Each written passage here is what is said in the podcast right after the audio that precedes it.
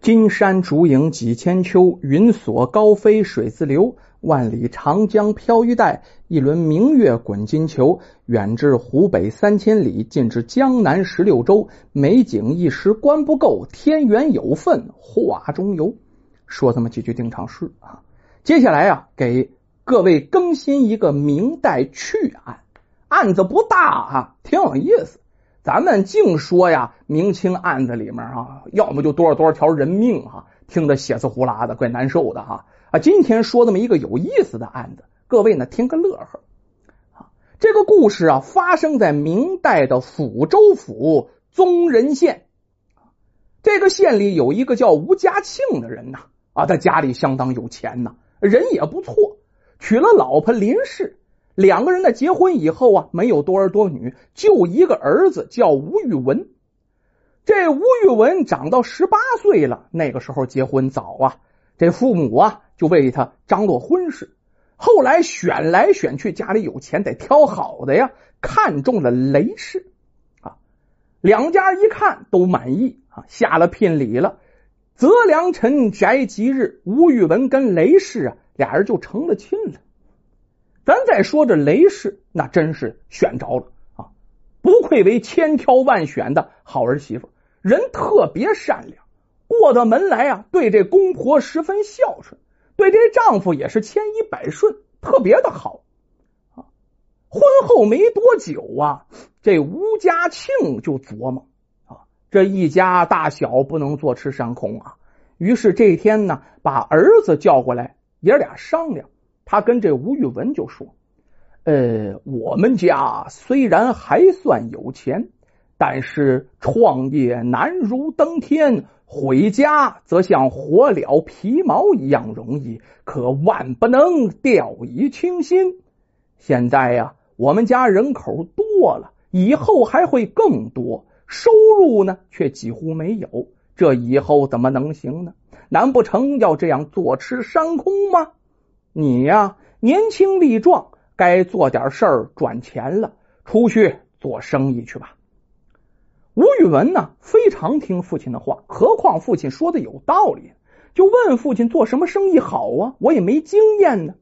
吴家庆早都给他打听好了，对他儿子说呀，要是说在四川成都那里卖的最好的，得说是机布啊。你可以带上一百两银子做本钱，你去福建呢收买机布，再运到成都去卖。这样的差价的话，用不上一年，你就可以赚到很多的钱，就回家来了。这也算第一次啊，你也赚赚经验。听了父亲的话呀，这吴玉文虽然有点不舍，还是哎择了一个良辰吉日，辞别父母跟妻子。带着钱就去福建邵武等地去收机布去了啊！很快啊，吴玉文收到了七条机布啊，没少收。然后呢，又赶路赶了几个月，来到成都，在成都东门外张华的客店里就住下了啊。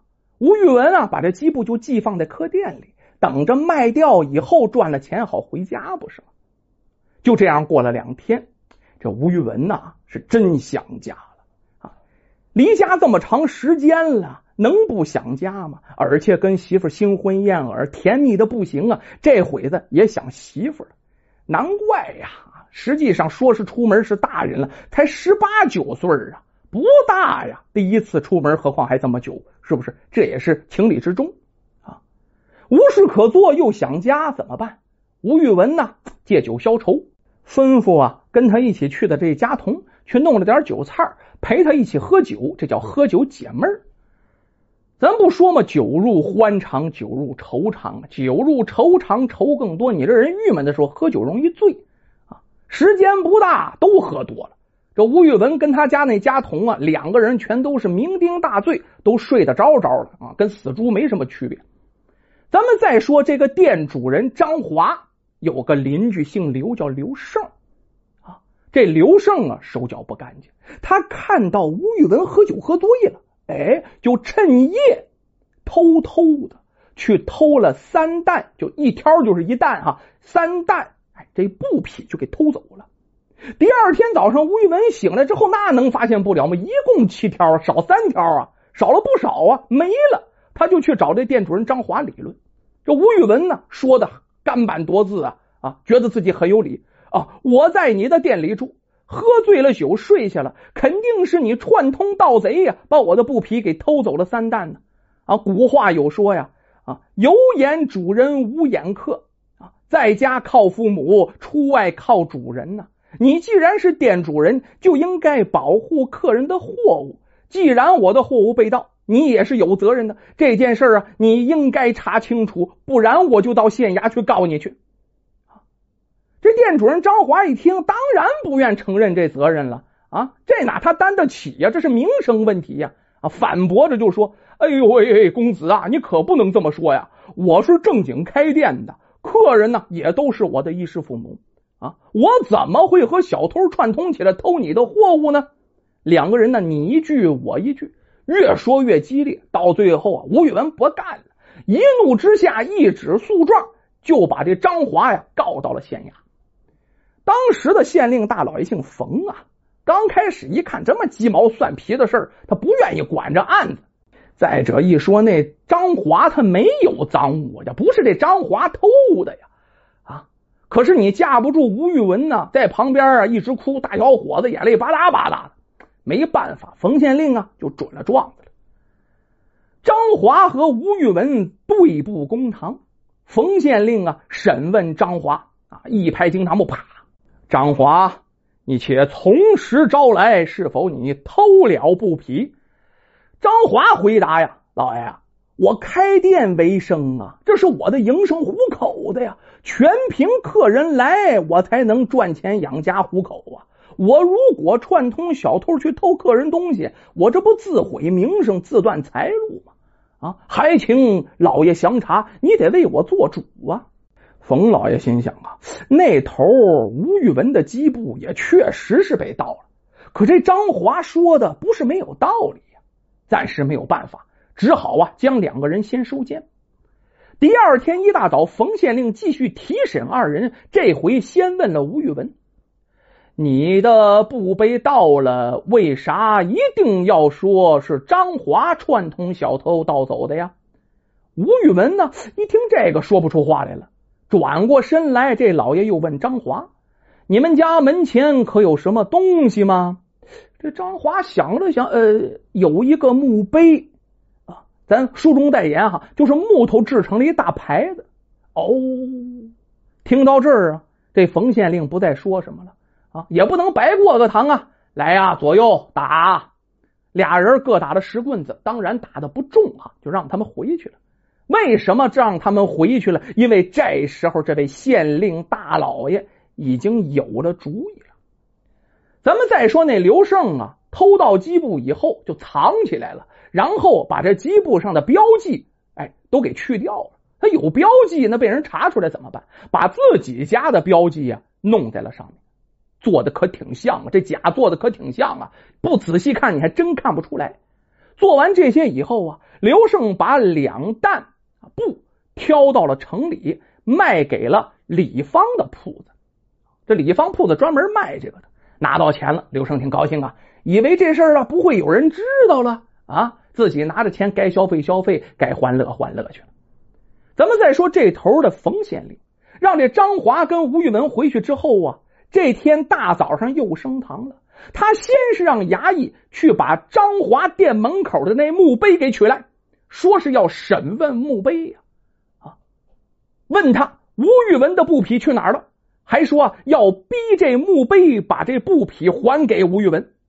啊，这差役也懵啊。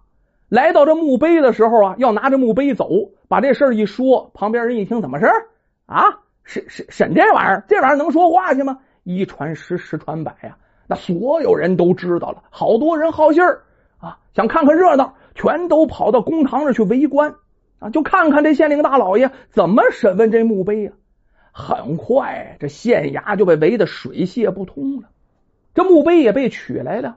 县令看到围观群众，故意提高嗓门大骂着墓碑：“墓碑，你为何如此可恶？来人呐，给我重打二十下。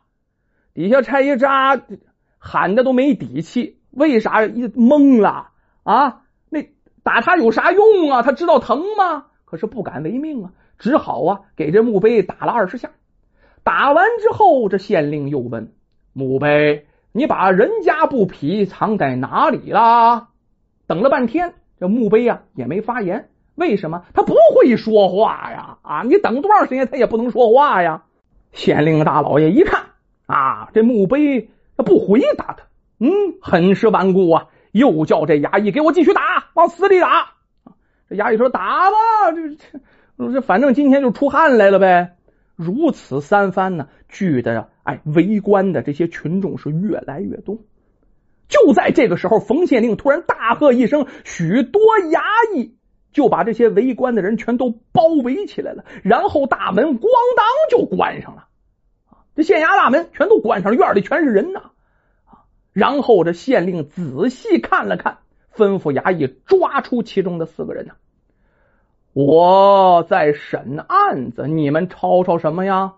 你们都是来扰乱公堂的，嗯，必须要惩罚你们。就你们四个，就你们四个啊！现在呀，把大家的姓名都登记下来，然后罚款啊！有米的交米，有肉的交肉，有布的交布，赶紧给我上交，否则呀，我就罚你们四个。围观的百姓气的呀！可是气有什么用？不敢跺脚骂街。这是在哪儿啊？这是在县衙之内，敢怒不敢言。很快呀，这大家一个一个出去，一个一个都回来了，把这东西全都交上来了。还真是什么东西都有，跟开杂货铺似的，柴米油盐酱醋茶，什么玩意儿都有。这里当然也包括布匹等等的东西都在其中。交完以后，大家都走了。啊，免得留下来继续受罚呀！谁知道这大老爷再出什么幺蛾子呀？冯县令看到有两块布，哎，把这两块布就留下来了，让其余的东西都物归原主，还让出来这四个人一定得保密呀！这事儿了了之后，保密有功，你们如果走漏半点消息，小心你们的屁股！这四个人呢，点头称是，转身走了，回家就把自己的嘴贴上封条了。啊放下他们四个走了，咱不提。随即这冯县令啊，就让人把这张华跟吴玉文带到了公堂以下。为了避免这吴玉文呢冒领布匹，这位县令大老爷真多了个心眼儿。他先呢拿了县衙里的差不多的布匹给这吴玉文看。吴玉文仔细看过之后说：“嗯，这不是我的，这不是我的，我不敢要。”这县令点了点头啊。他就看出这吴玉文呢，天性诚实，这个人很善良，不会说谎。接着，县令拿出两块收上来的布，让这吴玉文再认。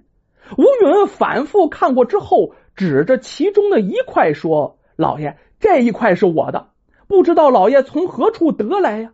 这冯县令觉得奇怪呀，这布匹上的记号也不是你家的，你怎么说它是你的呢？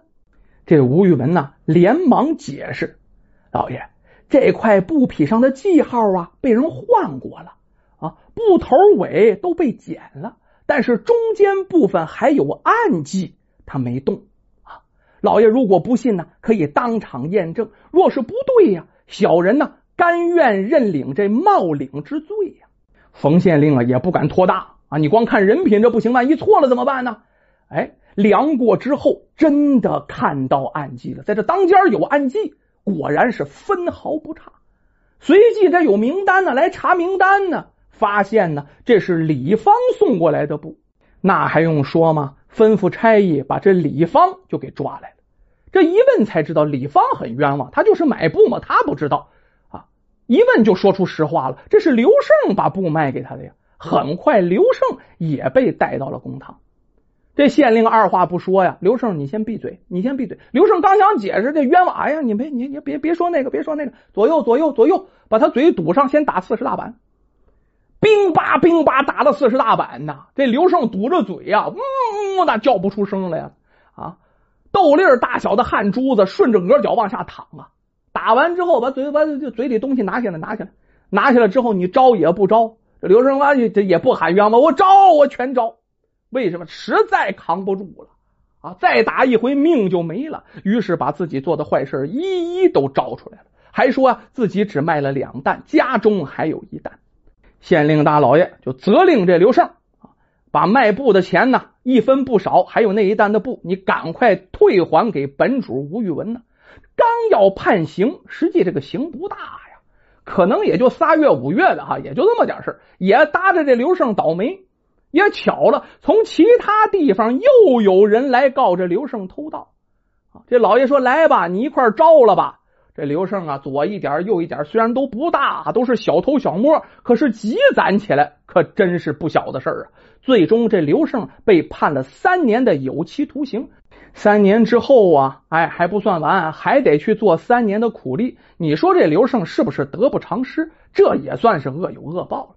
而我们这位啊，冯大老爷用沈木牌来抓真凶，这也是被老百姓们广为颂扬。